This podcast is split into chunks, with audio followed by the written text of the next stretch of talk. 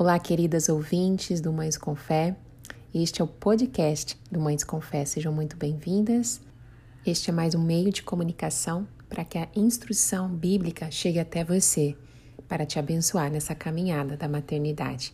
Nós estamos lendo um novo livro, A Idade da Oportunidade de Paul Tripp, e algumas, uh, alguns capítulos nós iremos disponibilizar pelo podcast. Que você seja muito abençoada e que possa compartilhar para abençoar também outras mães. Se você ainda não nos segue no Instagram, o nosso Instagram é mãescomfé.oficial. Que Deus abençoe a todas e até mais. Tchau, tchau. Obrigada, oportunidade de estar aqui falando de um assunto tão relevante para as mães, para os pais, para aqueles que lidam com a fase da adolescência e que o Senhor nos capacite, que não sejamos nós a falar, mas que Teu Espírito Santo fale através de nós, dando-nos sabedoria, discernimento e humildade para aprendermos juntas. Obrigada Amém. sempre. Em nome de Jesus, amém. Amém. Então, olha só, fazendo só uma, uma breve é, como é que fala? Breve resumo da, do penúltimo capítulo, né? Então, é, o penúltimo capítulo, capítulo 7, fala de uma guerra que está sendo travada, né? Ele entrou muito na área de batalha espiritual, né? E, e aí, o autor, o que, que ele fala? Deixa eu até colocar aqui. É, ele fala que tudo que a gente fizer para os nossos filhos adolescentes, desde as formas mais casuais até as formas, até os momentos de crise, né, deve ser moldado com um compromisso básico com a mudança dele no coração. Tem que ser focado, voltado para o coração. E isto é o que? É o pastorear o coração dele, né? Por isso que é tão bom que de todas as mães estivessem aqui, não só mães de adolescente, porque a gente começa a pastorear o coração dos nossos filhos e aí ele fala como que a gente vai pastorear o coração deles. Então ele deu cinco objetivos fundamentais para a gente fazer isso. No capítulo 7, a gente começou a ver o primeiro objetivo, que é o enfoque na batalha espiritual, né?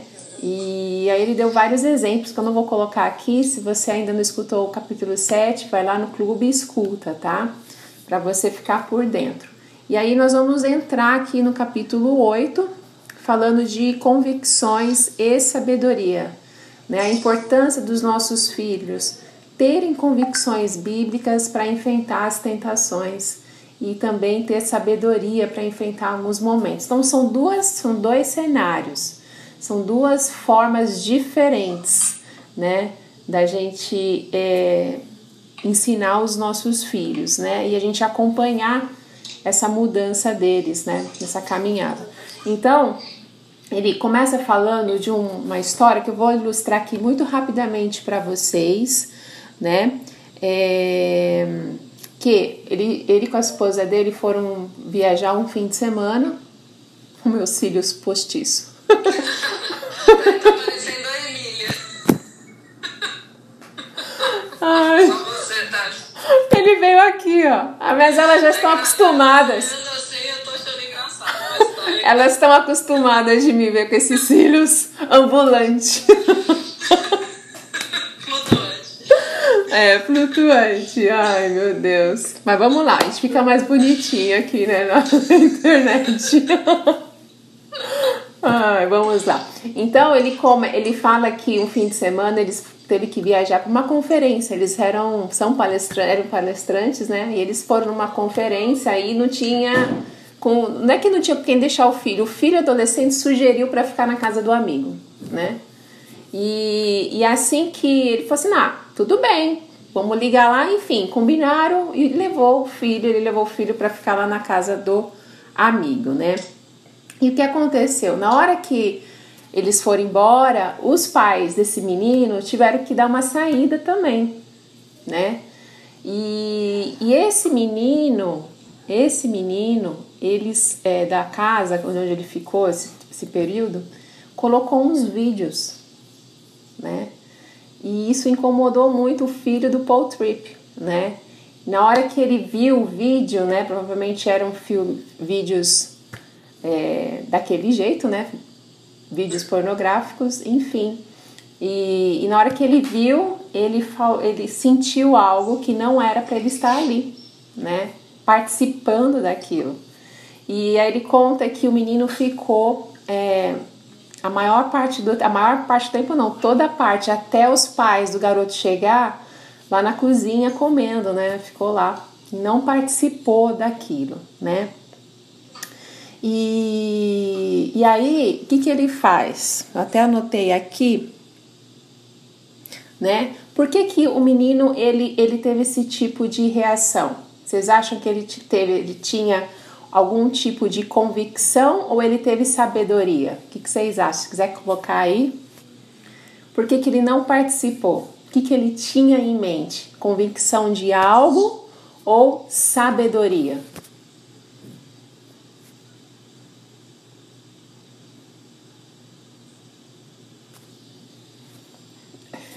Vou falar já.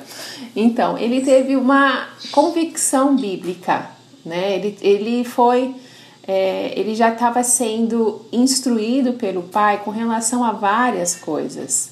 Então ele, ele teve uma convicção bíblica. Fio, é. fecha a porta aqui para mamãe. Não, por quê? Por quê? fecha.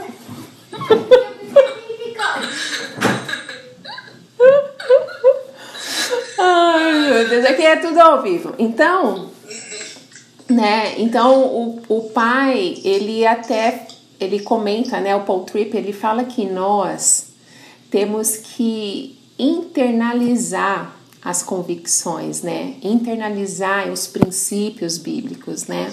Sabe o, o famoso martelar que a gente fala, fala, faz as nossas devocionais, tem os nossos momentos, tudo em amor, tá, gente? Nada por obrigação, Nada. A gente sempre tem que fazer com foco de ganhar os nossos filhos para Cristo, né? E aí ele coloca assim: temo que muitos de nós estejamos tão ocupados em tomar decisões por nossos filhos para mantê-los salvos que não ensinamos eles a desenvolver um conjunto próprio de convicções bíblicas internalizadas. Então, ele o filho dele, né, e para os pais, ele até suspirou porque o filho não participou daquilo, agiu dessa forma, né? Mas quantos pais que nem sabem, né, é, o que acontece com os filhos quando eles vão dormir na casa do amigo, o que, o que eles estão fazendo na escola, né? O adolescente ele tem esse hábito de ficar mais quieto, mais fechado, né? Principalmente quando nós pais não temos sabedoria para conversar, né? Então, uma coisa é um adolescente fazer o que é certo diante dos olhares de crítica ou sob ameaça de punição, né? Algo totalmente diferente é o que? É ver uma ação dele independente, espontâneo e sincero. Isso faz grande diferença. Né? Uma coisa é ele agir vendo que o seu pai e a sua mãe estão no mesmo ambiente e ele vai agir por medo, ele vai agir porque um dia ele aprendeu tal situação. Essa é uma forma. Agora, ele agir independentemente se os pais estão perto, agir por conta da, da sinceridade, da convicção pessoal que ele tem, isso é um grande desafio, né? Isso é um grande desafio.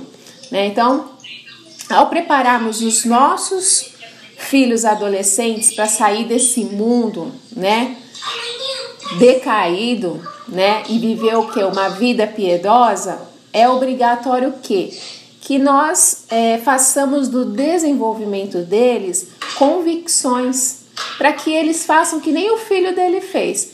Ele citou esse exemplo do filho dele, né? Mas a, no capítulo 7, ele cita um exemplo da filha dele, quando ela ela faz algo absurdo contra as, as autoridades da escola e foi chamada na diretoria.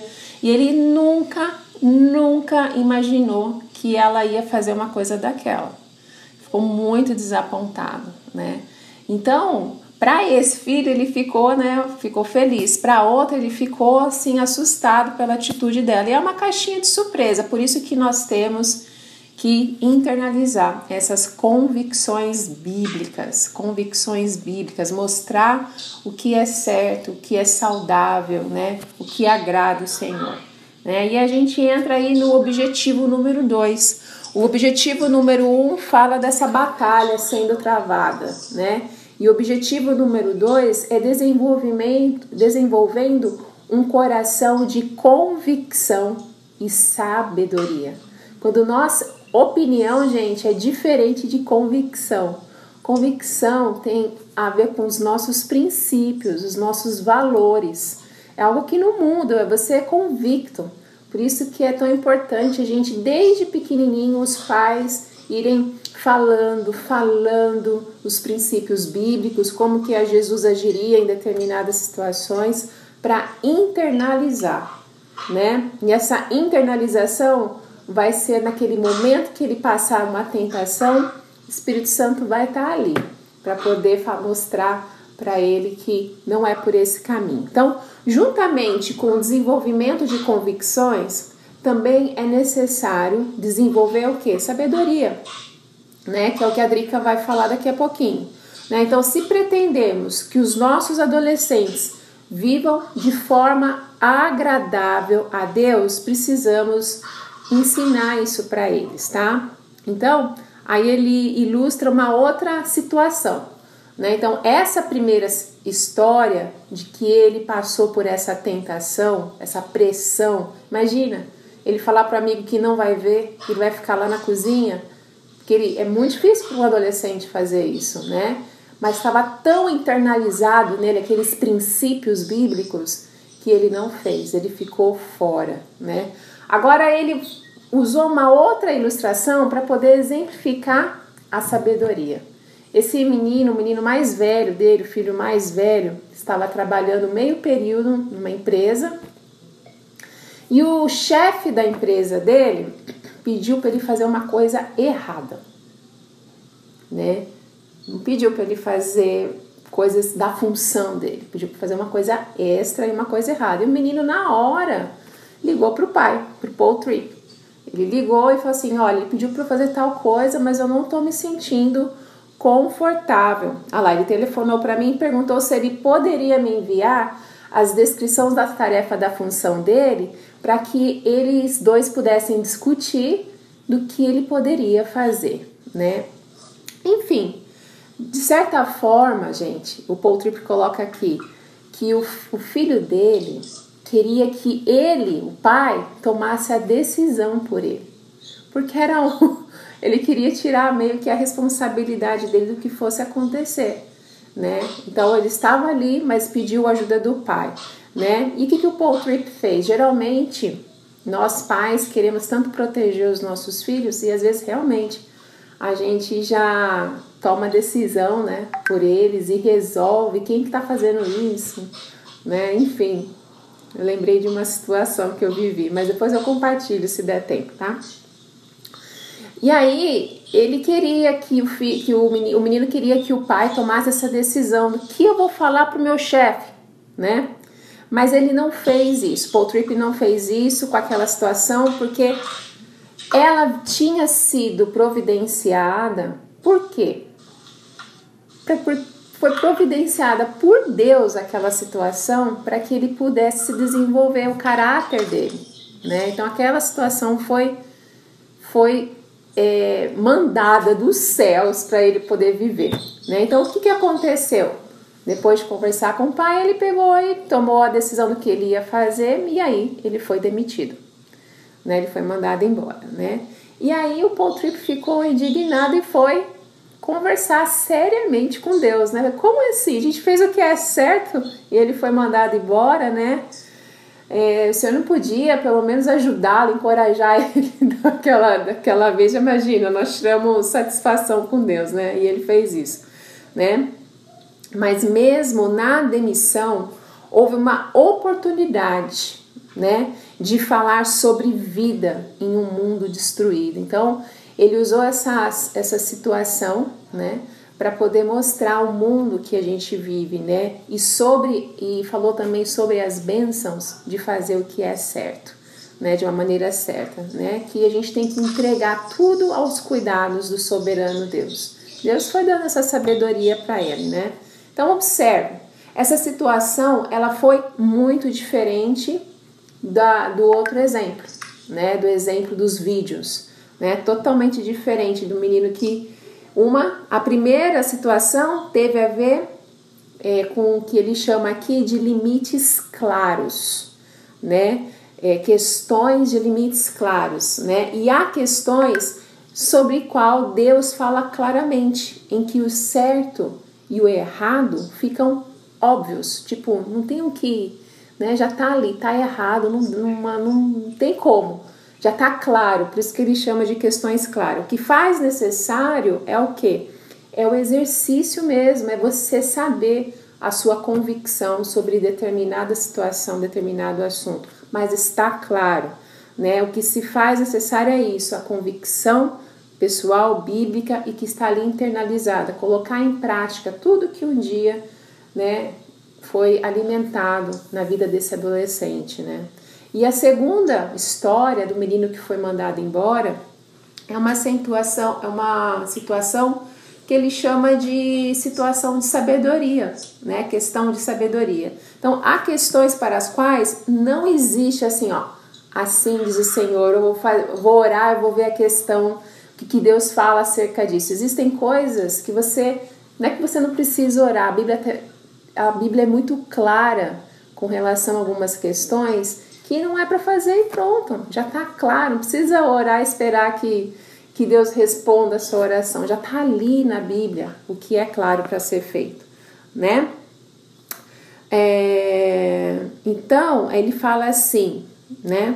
Ao deparar com questões de limites claros que em relação à, à primeira história, seu adolescente não precisa orar por sabedoria, que eu acabei de dizer. Por exemplo, uma loja de departamentos, não é necessário orar para que Deus lhe dê sabedoria se você deve roubar ou não. Você sabe que roubar não é permitido, né? Então, existem coisas que são claras. Então, o que ele precisa para esses limites claros é o que? Um coração submisso à vontade de Deus, tá? Que é revelada na palavra do Senhor. Então, ele precisa ter um amor controlado pelo amor do, de Deus mesmo, né? Então, Agora, quando esse adolescente lida com questões de sabedoria, o adolescente ele nunca as vai resolver essas questões tratando como se fossem simples questões de limite, tá? É, caso ele tente fazer, né, de uma forma mais racional, de uma como a, a parte das convicções, ele vai começar a perder confiança, né, nas escrituras, porque não fala claramente o que ele precisa fazer com relação à sabedoria, claramente, né? Isso que ele coloca, né? Então, ele vive, olha que perigo, né?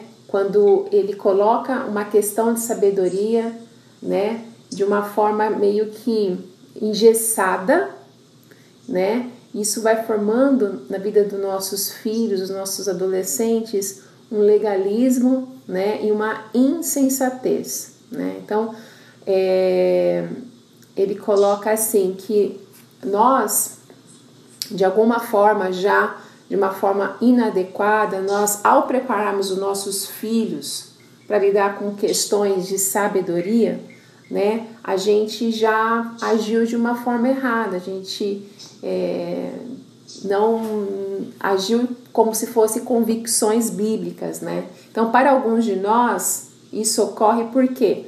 Porque a gente vive, ele usou um termo aqui, gente, que chama dicotomia secular espiritual. Gente, o que, que é isso? Dicotomia secular espiritual em nossas vidas, né? O que, que ele quer dizer com isso? Muitos de nós pensamos em nossas vidas como se houvesse dois mundos, é isso que ele quer dizer: o espiritual e o secular. Mas ele quer falar que a nossa vida espiritual, o nosso andar com o Senhor, não tem que ter essa separação, entende? Então é nesse sentido que ele fala dessa dicotomia secular espiritual.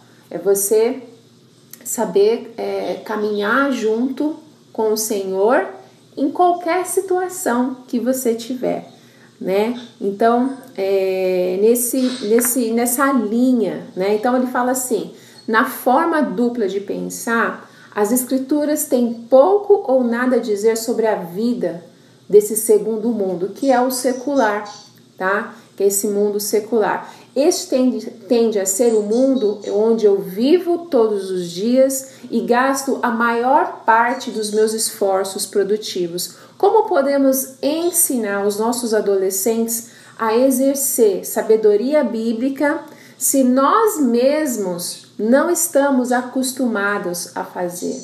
Né? Então ele fala muito dos nossos exemplos como pais. Como que a gente tem agido na nossa vida pessoal? o nosso relacionamento com Deus, né? Como que tem sido essa divisão? A gente trata de uma forma de, diferente a nossa vida espiritual, é, né? E a nossa vida fora da igreja, a nossa vida fora do nosso tempo com Deus, a nossa vida quando a gente está instruindo o nosso filho na palavra, né? Como que é o nosso dia a dia, o nosso cotidiano? Como podemos ensinar sabedoria quando nós não temos percebido que tudo na vida é espiritual e que as escrituras, de alguma forma, falam sobre todas as situações da experiência humana, né?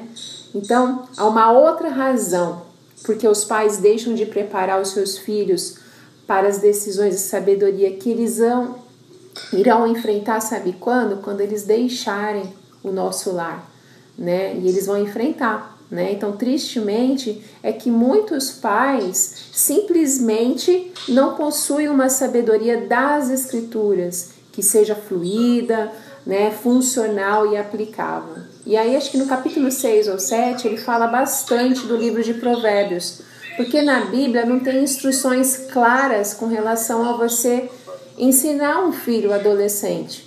Mas no livro de Provérbios nos ensina muitas lições práticas para a gente adquirir essa sabedoria, né? Então, o conhecimento bíblico que muito de nós temos é apenas o que? Um pouco maior do que a gente aprende na escola dominical. Então, pais, ele aqui está chamando a nossa atenção. Nós precisamos ter mais, buscar mais de Deus, né? Buscar esse desenvolvimento de caráter, buscar mais essa maturidade, né? A gente conhece as histórias, mas a gente não está vivendo essas histórias, né? Não sabemos como usar essa sabedoria para orientar em assuntos da vida diária, né? Então nós temos que ter é, essa consciência, tá? Então, como pai, você não pode dar o que você não tem. É muito difícil, gente.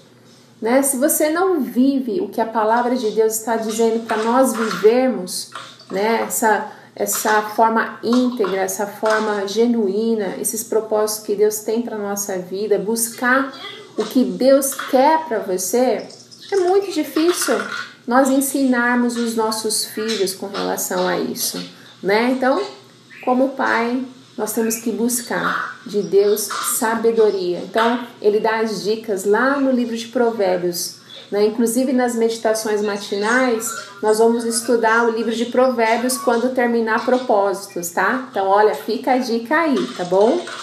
Tá bom? Então, só poderemos ensinar os nossos filhos a ser obedientes na palavra na prática. Então não tem como você instruir o seu filho na palavra de Deus, sendo que o seu dia a dia é só gritaria, só desrespeito com o marido, né?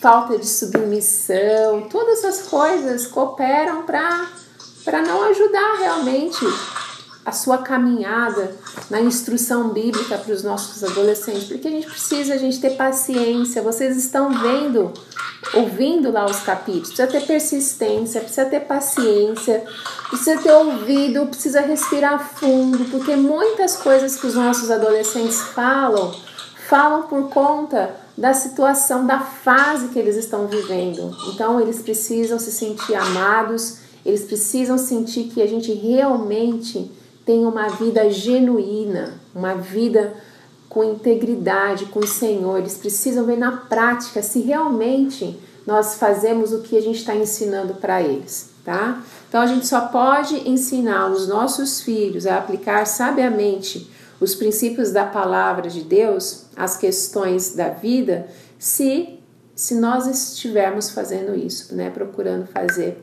isso, né? E aí, seis, é, ele coloca aqui, vou colocar bem rapidinho, né?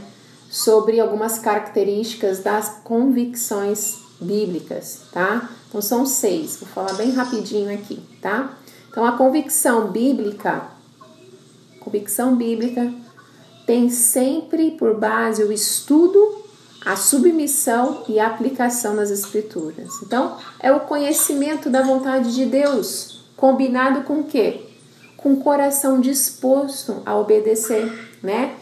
Que é colocado aonde? No nosso dia a dia. É ali na prática, é.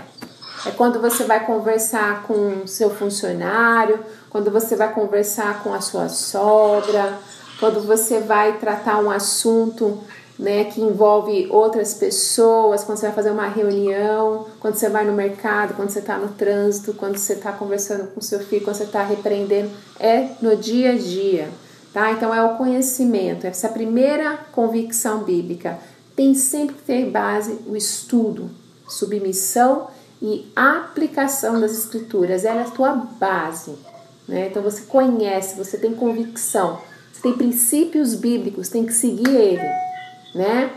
Se você não está perdoando, por exemplo, não está seguindo a sua convicção. E as nossas convicções bíblicas têm padrão altíssimo. Vocês sabem disso? Seguidores de Jesus, o padrão de relacionamento com o outro é alto.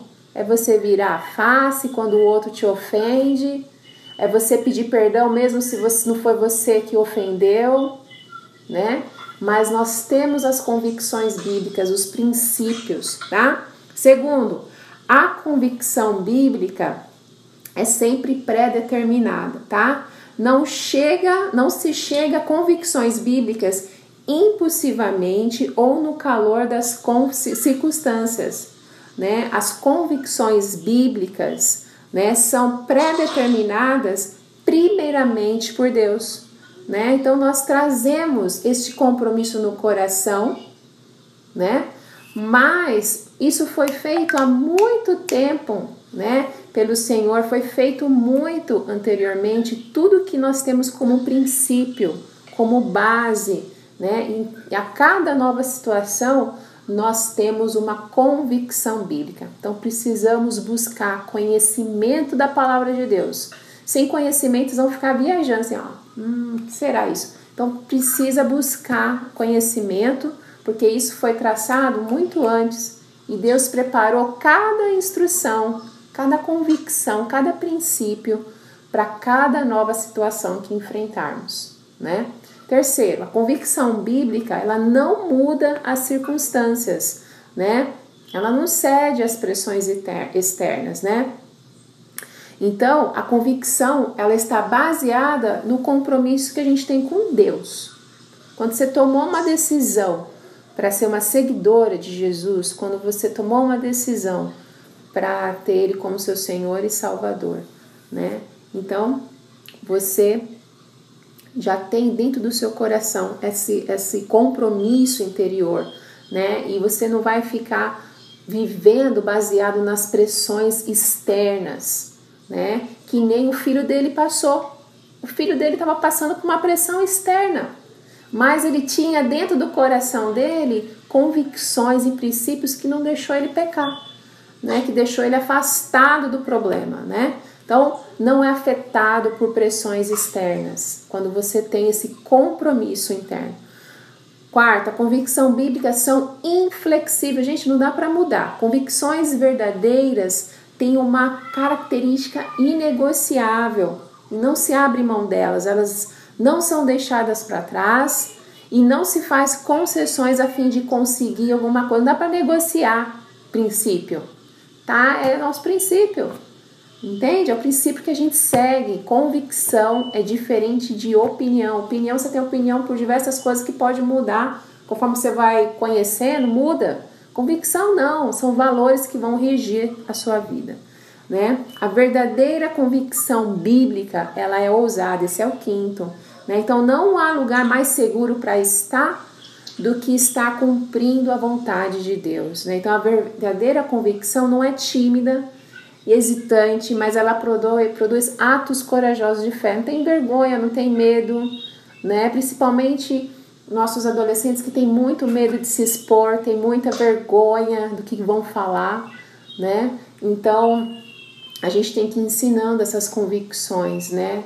Que a verdadeira convicção, aquilo que você crê de fato nesses princípios, produz atos corajosos de fé. Sexto, a verdade, sexto e último, tá? A verdadeira convicção bíblica é sempre posto em prática. Se o meu coração conhece, entende, reconhece e submeteu ao que é certo, isso será definitivamente o que? Percebido nas decisões que eu tomo no dia a dia, né? Decisões do dia a dia. Você sempre vai olhar Bíblia primeiro. O que, que a Bíblia diz a respeito disso? Não, se você tem dúvida, não responde na hora, não faz. O que, que a palavra de Deus me diz com relação a isso, né? Nós desejamos ser usados por Deus para desenvolver o que? Esse tipo de coração. Isso aqui é maturidade, mas tem que ter isso aqui primeiro em nós. Senão a gente não consegue passar para os nossos filhos. Então, se ainda não, você não tem essas convicções, busque isso, tá? Convicções bíblicas, pessoais, internalizadas, princípios. Busque esses princípios para você é, ensinar o seu filho, né? A, agir dessa forma. Então, eu vou passar para a Drica, senão, porque ela tem mais coisas para falar agora da sabedoria. Vai lá, Drica. Você tá me ouvindo? Que eu tô te vendo paradinha. Travou. Tô te ouvindo. Perfeito. Tá, então, é, você tá parada, tá travada para mim, mas eu tô te ouvindo. Bom, gente, então é assim, tudo isso que a Tati falou, né, é, às vezes parece demais, né, porque é, você tem aquela sensação assim, nossa, meu filho nunca vai ser assim, né? Ou muito difícil chegar nisso, mas é muito importante que você leia os capítulos anteriores, né? Lá no nosso grupo do Telegram tem os áudios, a gente tem o livro disponível é, para você comprar no link, a editora está fornecendo com bons descontos, então assim, é bom acompanhar tudo, né? Para entender, né? Porque a gente já está no capítulo 8 aqui, né? Então, é muito importante tá? É muito importante o contexto todo, né? Você se, se ambientar né? nesse lugar de filho cristão, né? De como, como a gente pode é, é, formar né, o cristianismo, como que a gente, a gente não, né, quem faz a obra é Deus, mas como que a gente pode incentivar isso, né? Então ele usa, tem todo um caminho. Eu vou falar um pouco de sabedoria, a Tati falou sobre as convicções, né? É, entendendo as questões da sabedoria, né? Então ele fala assim é, que o verdadeiro cristão, né, ele vive voluntariamente dentro dos limites, sem ficar testando. O que, que, será isso, né? É, porque ele já tem uma decisão de viver sobre o senhorio de Cristo. Então ele não fica o tempo todo assim, ah, eu vou fazer isso porque isso está na Bíblia, mas isso aqui não está, então eu vou fazer. Não é aquela, não é aquela assim, é, como se fala, é, competição, né? É, não é uma, uma, um livro de regras em que se ele obedecer aquelas regras, ele vai ser um bom menino. Mas é, se ele fugir daquelas regras, ele vai ser um mau menino. Então não é, não é essa visão de um filho, de um adolescente cristão, né? O adolescente cristão, né, como todo cristão, estou falando adolescente porque o livro fala, está falando aqui sobre adolescência, né? É, é, a convicção. E o que, que é? Ele sabe, é, nas decisões práticas diárias, que usando os princípios bíblicos, ele vai expressar a vontade de Deus. Eu vou citar um exemplo aqui, né? É, por exemplo, a Bíblia não vai falar claramente assim é, para você não use drogas, né? Se ele levar aquilo a Bíblia como um livro de regras, ele vai usar drogas. Porque a Bíblia não fala para ele não usar drogas. Né? Então, tem coisas que a Bíblia não é clara. Ela é contextualizada, a Bíblia ela é viva, né? Uma palavra que é, vem né, de muitos anos, mas ela continua sendo viva, só que ela não tem a, a regras claras para a vida, no sentido de uh, estar escrito ali, olha, está escrito ali, é, não está escrito que drogas faz mal, né? Então, assim, quando, a gente, quando o adolescente ele entende os princípios e ele consegue desenvolver essa sabedoria, ele não vai ficar procurando sobre as regras, mas ele vai desenvolver nele essa, essa, é, essa como eu posso dizer, essa voluntariedade, esse coração voluntário. Consciência, será? Essa consciência, isso, essa consciência cristã que é importante, né? Essa internalização, né? Esse coração cristão, né? Então isso que é importante. É...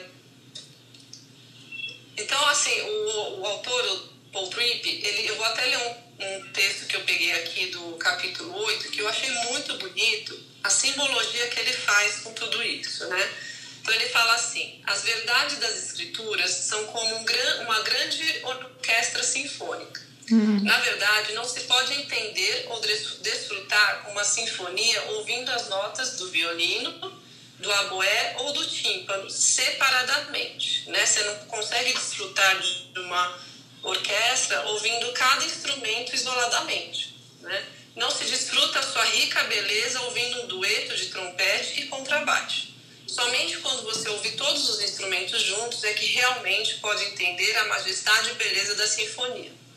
Em uma orquestra, um instrumento torna o outro mais bonito. Cada instrumento complementa e equilibra o outro. E ele faz essa analogia com as escrituras, com a Bíblia, né? Então ele fala: semelhantemente, as escrituras nos fornecem uma sinfonia de verdades, não somente uma nota, mas muitos contribuem para os tons ricos e harmônicos da verdade. Então essa é uma, eu achei super linda essa comparação que ele fez. Isso é quando a gente consegue unir as coisas, quando a gente consegue fazer das verdades, né, para colocar em prática na nossa vida, né, não pegar coisas isoladas e tentar é, encaixar aqui na sua vontade carnal, né, então minha vontade é essa, então eu vou tirar da Bíblia algo que deixa eu fazer isso, né, ou vou tentar falar que a Bíblia não fala nada contra isso, então você vive querendo assim é, burlar, né, burlar a Bíblia, né? então isso, isso é, é uma simples religiosidade, isso não é você ser cristão e você ser desenvolver sabedoria cristã, né, que é essa consciência, né? Então aí ele fala, né, que como pais a gente precisa ter uma mentalidade sinfônica, né, fazendo essa analogia com a orquestra, ao treinarmos nossos filhos para uma vida santa. Não podemos é, martelar sempre a mesma nota, né? Então a gente fica martelando a mesma nota sempre, pá, pá, pá, e, e não se torna, né, é uma coisa eficiente. Né? Devemos apresentá-los a sinfonia toda, a sinfonia toda de sabedoria bíblica para que eles possam tomar decisões bíblicas santas. Então, a, a Bíblia é um conjunto, né? Então, às vezes a gente é, pega texto fora de contexto, né? Para que, aquilo se encaixar a minha verdade. Nós, como pais mesmo, a gente pode pegar um texto e falar e cortar, né? Falar assim, filho, tem, que honrar o pai para viver mais na terra e você não fala, é, pais, não provoqueis a ira dos vossos filhos. Então a gente às vezes pega a Bíblia para só afirmar nossas verdades. E o adolescente também, como nós seres humanos somos assim, a gente pode fazer isso, né? Pegar é, trechos uhum. da Bíblia para afirmar aquilo que a gente quer fazer. É uma manipulação, né? né? Não deixa de ser uma manipulação usando se, sendo cristão, né? Então a gente tem que tomar é, muito cuidado com isso, né? Então, é, desenvolver um relacionamento transparente com os nossos filhos, né? Isso é muito importante. E a Bíblia não como um amuleto, não como uma, um, um martelo para ficar toda hora jogando a Bíblia na cara dos nossos filhos, né? Falando versículos, vomitando na cara versículo mas como uma sinfonia, mesmo orquestra, que um complementa um com o outro, as histórias, meditação nas histórias, né? Sim. Então, é, e ele fala, né, precisamos abandonar o método rápido e fácil, aquele mero faça isso, não faça aquilo, que é né, aquela a regra engessada, né? Então, você pode fazer isso, mas isso você não pode. Mas por quê? Procura lá na Bíblia uma história que fale sobre isso, que você consiga mostrar para ele a profundidade dessa questão e não jogar para o seu filho uma regra, ah, é porque está na Bíblia, tem que obedecer. Mas por quê? É, a, a, o adolescente ele quer argumentos, né? Ele quer é, que você, ele quer entender, né? É lógico, tem situações em que a gente não vai entender, tem coisas que a gente não sabe explicar, tá? Mas é, a gente tem que ter essa preocupação de ensinar, né? E ensinar não é jogar é, regras, não é jogar versículos sem contexto, né? É a gente desenvolver primeiro na gente essa sabedoria para que eles sejam sábios, né? Para que eles saibam usar a Bíblia, né? Não como um livro de regras, né? É... Então, assim, a gente precisa convidar nossos filhos a discutir essas questões, né? É, vendo essas dificuldades, esses problemas como oportunidades de ajudá-los a ouvir um pouco mais a sinfonia da verdade de Deus, a entender como as notas delas dão sentido à vida, né? Então, é importante que não, não passemos, não pensemos por nossos filhos, né? Então, essa coisa de você pensar pelo seu filho, né? De você falar, não, é isso e pronto, tá aqui na Bíblia e não tem que entender, tem que obedecer. Então são essas, às vezes a gente joga essas coisas por falta de tempo, até, né? A gente entende que tá, todo mundo tem suas coisas para fazer, mas a gente não, eh, não tem, não quer perder, investir nosso tempo para ensinar, né? Então o que que a gente tem que, é, isso, o outro livro que a gente leu sobre a infância também fala isso também, né? Se a gente for ver ah, mas assim, a gente tem que ensinar nossos filhos a pensarem por eles mesmos, né? Entregando a sinfonia de perspectivas que Deus dispôs a nós em Sua palavra. Então, não é pensar por eles, é fazerem eles refletirem na palavra, né? Jogando as questões para eles, né? Assim, pondo em prática, né? Ele vem com uma questão que você acha que aquilo é errado, então você põe ele para pensar, filho, mas é isso mesmo que você quer para sua vida? Você acha que isso é o certo? Você acha que lá na frente vai, isso vai ser bom para você? Né? Vamos ver o que está escrito na Bíblia, né? Então, a gente criar essa sinfonia aí, né, de coisas, né, de um diálogo, de usar a Bíblia, né, como a nossa base de ensino, porque está escrito, né? Então, assim, ele, agora ele vai dar para vocês estratégias para o desenvolvimento de um coração sábio. Ele dá algumas estratégias. Quanto tempo tem para não cair a live, Tati? Bom, aqui tá 10 minutos. Caramba! Então vai ser, ó. É. Por isso que a gente tem que fazer o Zoom. É, o Zoom dá para discutir, é. dar exemplos. É. Uns minutinhos a mais já ajuda. É. Então, assim, eu vou falar aqui os, os cinco, se cair, a gente. Na próxima a gente continua. Então, assim, o primeiro, veja situações difíceis, penosas e problemáticas como oportunidades dadas por Deus para desenvolver uma mente bíblica em seu adolescente. Então, assim, os problemas existem e sempre vão existir né? Então a gente tem que encarar essa problemática não como, ai meu Deus, você só faz eu perder tempo agora. Nossa, não, isso daí, é, se você está vendo o problema, ótimo. Né? O ruim é se você não visse o problema, se a vida passasse, seu filho fazendo as coisas que ele faz e não te falando nada, né? E aí, né, você vai só descobrir lá no futuro ou quando algo muito ruim acontecer. Então, encare esses problemas do dia a dia como oportunidades de a gente, de vocês conversarem, de vocês resolverem, levá-los a refletirem sobre a situação. Né?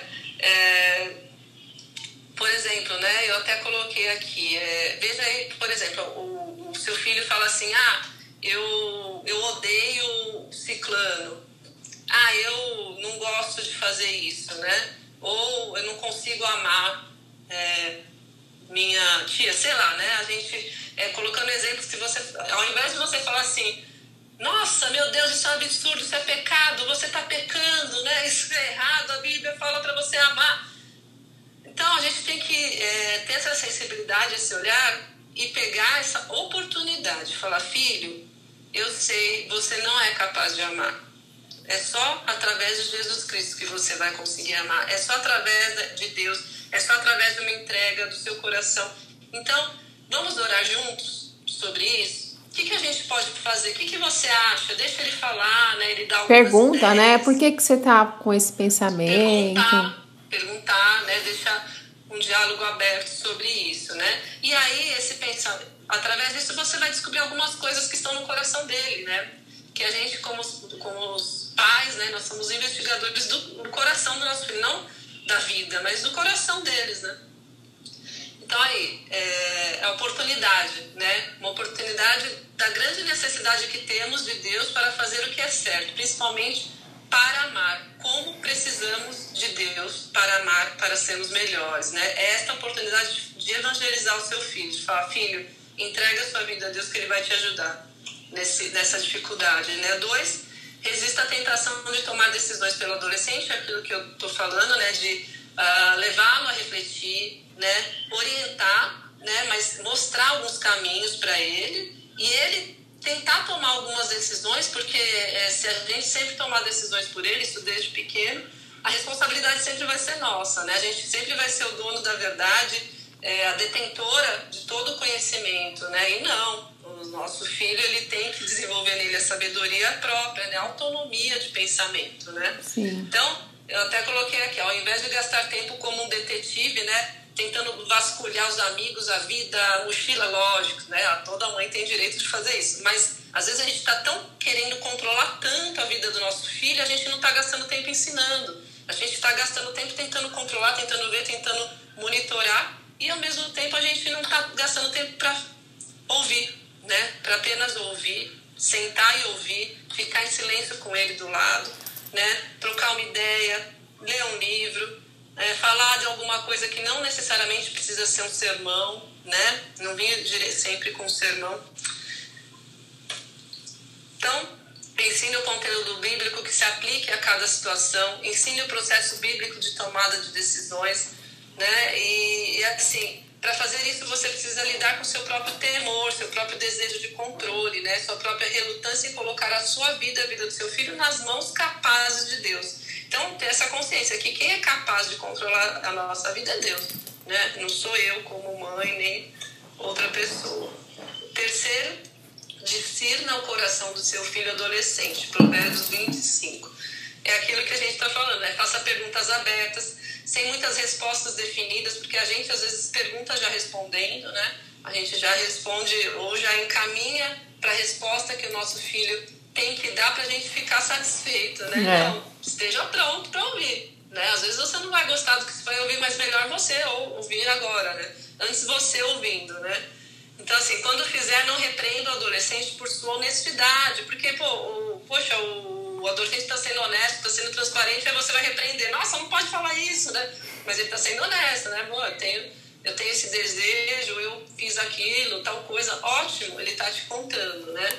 Então, assim, é, não é preciso falar asperamente a alguém que esteja sendo aberto, comunicativo e disposto a aprender. Pergunte a ele o que deseja fazer e por quê.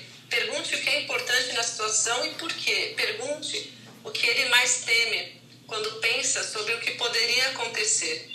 Peça que ele descreva o que realmente o faria feliz nessa situação. Pergunte o que ele acha que Deus pensa sobre essa situação. Né? E aí ele vai se abrindo e você vai conhecendo seu filho, que é isso que é importante. Quatro, seja persistente, né? Não aceite grunhidos, gemidos, falta de contato visual, silêncio, resposta sim, não, desprovida de explicações. Então, assim, tentar é, ser positivo, amigável, encorajador, né? É, mais persistente, porque é difícil, né? No começo é, tem aquela resistência toda de não querer falar, de não querer expressar, mas seja positivo, né?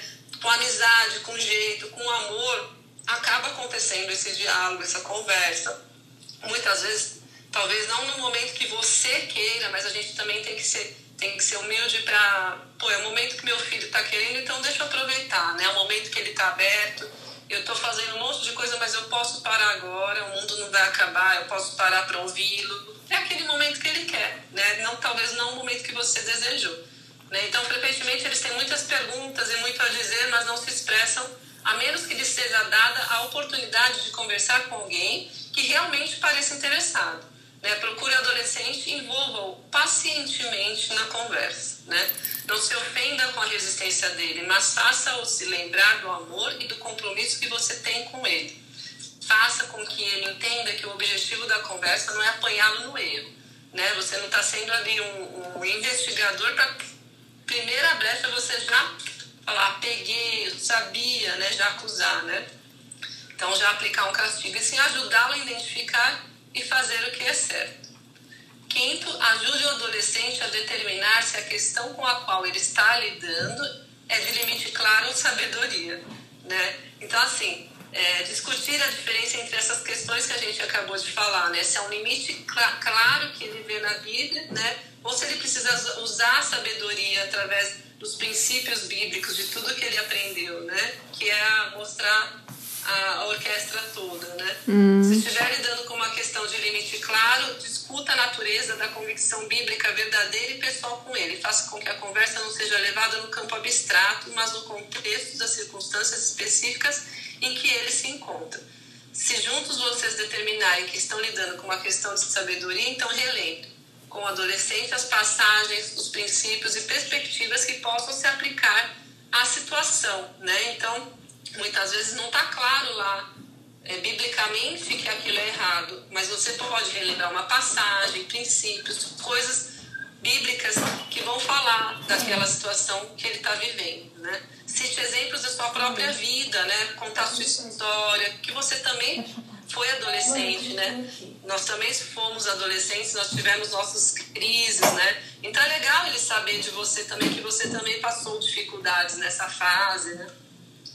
E, e sobre como a gente procura exercer sabedoria bíblica ao tomarmos decisões. Então, a gente, como adulto, como mãe, a gente também tem que tomar decisões no nosso dia a dia e a gente falar como que, essa, como que a gente utiliza essa sabedoria. Né? Ó, oh, filho, eu utilizo assim, eu passei por isso, eu resolvi dessa forma. Né? Isso é muito legal. Sim. Muito legal para eles. Ele vê na nossa prática. Né? Hum. Então, sexto e último, não tente contar ao adolescente numa conversa só tudo que você aprendeu, né?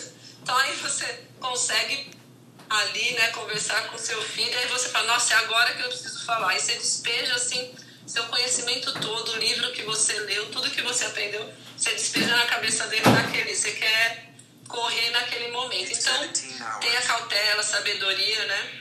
Então, não numa só conversa você não vai conseguir tudo falar o que você aprendeu, principalmente, né? Uhum. Nós como mães, pais, a gente às vezes a gente tem que pedir sabedoria para o Espírito Santo antes da gente ter uma conversa ou mesmo num diálogo mais espontâneo, porque muitas vezes aquilo que a gente está na cabeça não é o que a gente vai ter que falar naquele momento, porque a gente vai ouvir coisas que a gente não sabia.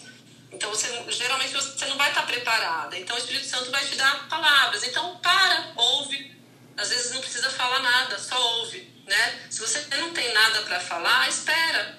Peça sabedoria para Deus, ele vai te dar. No outro momento você fala, vai buscar informação, né? Busca informação, alguém que você confia e, e pode dividir com você para te ajudar sobre isso. Então, muitas vezes a gente tem, é, se acha na obrigação de ter que responder na hora, ou de ter que repreender, ou de ter que castigar, né? Mas às vezes não é o momento. Você ouve e acolhe, né? Mas ore em cima daquilo e pense como que você pode resolver com ele aquela situação, né? Então é isso, né? Aí ele fala, né, que é, para a gente ter essa sensibilidade quando está conversando com o adolescente, né? O adolescente está participando de boa vontade? Geralmente não, né? Ele está meio contrariado ali conversando, né? Ou está fazendo tudo que pode para encerrar a conversa e deixar o local? Você falou por tanto tempo que a atenção, a atenção dele já se desviou então lembre-se, você mora com seus filhos e terá outra oportunidade de abordar o assunto novamente. Então não vai ser o fim do mundo, não é a última conversa do, da vida que você vai ter com ele, né? Então paciência, né? Espera. Você já sabe, use poucas palavras ponderadas e colocadas estrategicamente. Lembre-se, o objetivo não é demonstrar o quanto você sabe. Então você não está ali para mostrar que você é sábio para o seu filho, para se exibir para ele, para falar, filho, olha como eu sou sábio, né? Mas para ensinar o seu filho a pensar e viver sabiamente. Eu achei isso fantástico, assim, né? É, não é para a gente se exibir para o nosso filho, mostrar nossos conhecimentos, nossa sabedoria, mas é para ensiná-los a pensar e viver sabiamente, né? Sim. Então é isso. Amém. Outros momentos virão. Sim. Tem que viver, né, gente? Às vezes a gente só separa um tempo à noite para falar da palavra de Deus, conversar. Você tem que viver, caminhar com seu filho, prestar atenção. E aí, como foi seu dia hoje? Conta. Fala como que tem sido. O que, que você tem, né? Geralmente, Participar. Quando a, gente, quando a gente pergunta como foi o dia, eles não respondem. Mas se você tiver já esse hábito, é, eu, graças a Deus, eu não, o, o, o meu filho mais velho, é, ele, não fa, ele não tem restrição para falar nada. Então, mas assim, desde a, da, quando ele estava na educação infantil, ele saía da escola, eu já perguntava, né? Já começava as perguntas. E aí, como é que foi? O que você mais gostou de fazer hoje? Que... Então. Isso. É, começar por umas perguntas ah, é. estratégicas. Então ele Qual sempre falou. mais legal que você fez no dia? É. Né? Então eu nunca, assim, nunca tive problemas assim dele ficar quieto, não querer falar, né? Às vezes ele tem dia que ele tá mais chateado só e aí ele vai falar na hora dele, mas ele vai falar. Ele vai voltar no assunto, Tem, né? tem a questão da fase também, né, Tati? Porque a gente tem a fase do. Quantos, quantos anos ele tá, o Rian? O Ri tá com 10. Tá com 10. É. Porque assim, tem, tem as fases que ele se fecha um pouco mais. Também e tem a questão de temperamentos, né? Tem, várias coisas. isso é, também, né? Mas eu acho que quanto mais a gente participar, a gente também tem que ceder algumas coisas, sabe? Não sempre o nosso jeito. Às vezes ele quer no carro ouvir a música que ele tem vontade de ouvir, a gente só coloca a nossa música. Entende? Não, eu quero ouvir isso. A gente quer colocar lá versículo, quer colocar pregação, quer colocar a música que a gente gosta, mas ele quer ouvir outro tipo de música. Quer ouvir uma Sim. música, um, sei lá, né? E a gente tem que ceder, a gente tem que, né, participar mais desse sentido, porque aí você ganha confiança, né? Então, Conhecer, é meio, né? É, tem que conhecer e aí você vai, em qualquer momento ele vai começar a se abrir, né, conversar e aí a gente ministra. Pá. Bom, acho que já vai encerrar, né, Drica? Eu vi que tinha alguns aí. comentários aqui. Ah, ah, eu não sei qual que é o nome dela, é da feminilidade e fé. Ela colocou contextualizar a Bíblia com as situações do dia a dia, perfeito, levar eles a pensar. É, tem que deixar eles, né, a pensar. A Juraci, ensinar o filho nos princípios do Senhor desde criança. Quando for adulto, ele terá uma boa base, desde pequenininho mesmo. Né? Por isso que todas as mães têm que estar aqui, não só quem tem filho adolescente, né? Pra gente ensinar, né? Acho que é isso, né? O... Mas assim, esse livro, esse livro é muito rico, gente. Esse livro é, é maravilhoso. A gente só pôs um pedacinho aqui, mas leia. É, muito bom. mesmo. exatamente. É maravilhoso. Muito é bom. muito. E ainda a gente não chegou no fim, né? Ainda É, falta, mas falta um pouco, faltam pou- poucos capítulos. É, coloquem os seus comentários lá no clube do WhatsApp agora. O Telegram é só para vocês receberem os arquivos. E lá no WhatsApp é onde a gente troca ideias, experiências, uma ajuda a outra, né? Ah, eu vivi isso. Ai, quem aqui já passou por tal situação? E aí nós vamos nos ajudando. A gente ganha mais com as experiências, né? Bom, meninas, eu vou finalizar aqui porque a Drica saiu o som dela. Eu tenho medo de. de ah, tá? Ela saiu. Então, que Deus abençoe muito vocês. Participe lá do clube e a gente se vê na segunda-feira cedinho. Espero por todos na meditação matinal. Um forte abraço, um abençoado fim de semana, tá bom? Beijão. Tchau.